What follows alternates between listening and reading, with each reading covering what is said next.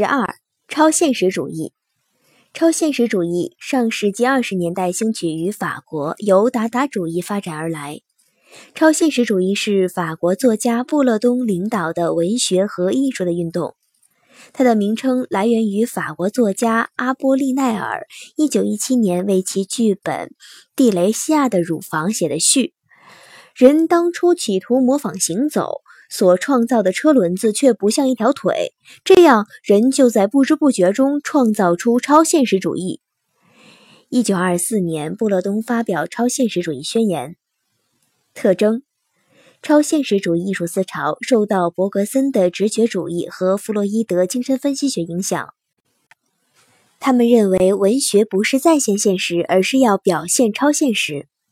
他们反对逻辑推理的思维活动，推崇潜意识和梦，并提出自动写作法。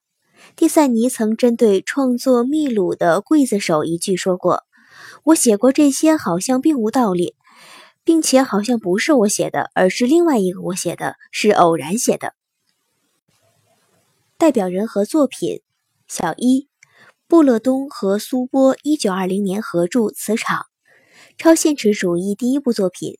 首次提出无意识书写和自动写作的问题。小二，超现实主义电影，西班牙画家达利和西班牙导演布努埃尔合作《一条安达鲁狗》，影片是一系列梦的片段与意识流动。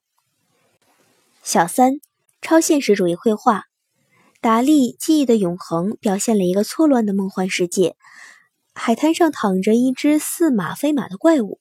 它的前部像是一个只有眼睫毛、鼻子和舌头荒诞的组合在一起的人头残部，饰面饼般软塌塌的钟表尤其令人过目难忘，好像这些用金属、玻璃等坚硬物质制成的钟表，在太久的时间中疲惫不堪，于是松垮下来。